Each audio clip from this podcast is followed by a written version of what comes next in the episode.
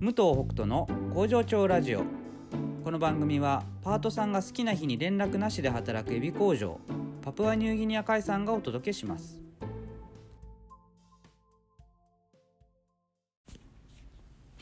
おはようございます。武藤北斗です、えーマニュアルの車にしてからまあ1年ぐらいかな。か経ちましたけどもまあ今改めて、えーまあ、車これからどう運転していくかっていうのを振り返りますともうマニュアルしかないなという感じがしています。あのねたまにあのオートマの車をね運転することがあるんですけどその時にむちゃくちゃ怖いんですよ。オートマってねやっぱりなんかまあ言い方悪いですけどゴーカートみたいな感じだからなんかね結構難しいんですよねアクセルの調節が。あのまあ高い車になってくるとちょっとそのスムーズさっていうのは変わるのかもしれないですけど、まあ、僕が乗ってるあの普通の車のオートマっていうのはやっぱね調節するのがグインってなったりまあブレーキはそんな変わらないですけどアクセルの加減がねあの難しいなってすごい感じますね。まあ、前ううちパッソに乗ってたんですけどその時も、まあ、慣れていくとねもちろん調節の仕方あるんだけどうんまあうんマニュアルに乗ると余計にそれをなんか感じるようになりましたね。アクセルだけじゃなくてねクラッチの加減も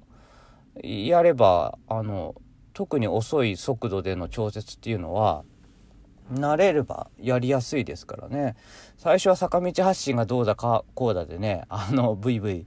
ブイブイじゃねえブーブーねあの言ってましたけどだからこれ、まあ、特にね僕が、まあ、今40代48で、まあ、これから先車ね乗り続けるとして、まあ、いくつまでね何歳まで車に乗るのかっていうのはね結構人によってね違うと思うんですよね。だからそれをなんかうん自分でこうどう判断するかっていういつまでだったら乗って大丈夫かなとかねあのいつまでだったら降りた方がいいかなとかっていうのを適切に判断するのってまあ結構難しいと思うんですよね。だから、まあ、僕はこのまんまマニュアルを乗り続けてでもマニュアルの運転ができないともう億劫すぎるというふうになった時っていうのが、僕の降りる時なのかなって今はあの思ってます。もうそれでねオートマに乗り換えて楽だからっていうのは、うん、多分本来は車を安全に運転できる、うん技術がもうなくなってしまってるんじゃないかなというふうな受け取り方をしようかなと、うん思ってます。うん、やっぱねこう事故とかねがどんなんかまあやっぱりなくしたいし自分ももちろん起こしたくないし被害にもね遭いたくないしっていうことを考えたらまあこの今のオートマのね車を、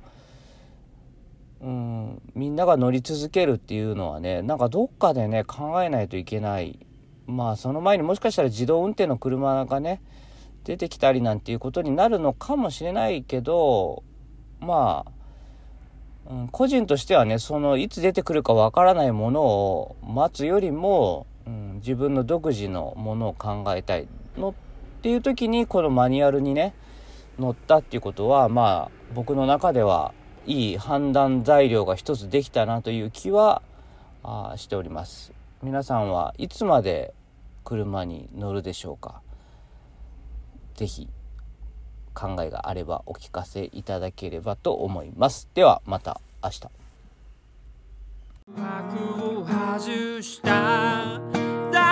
すべしてるよ。When I am a w e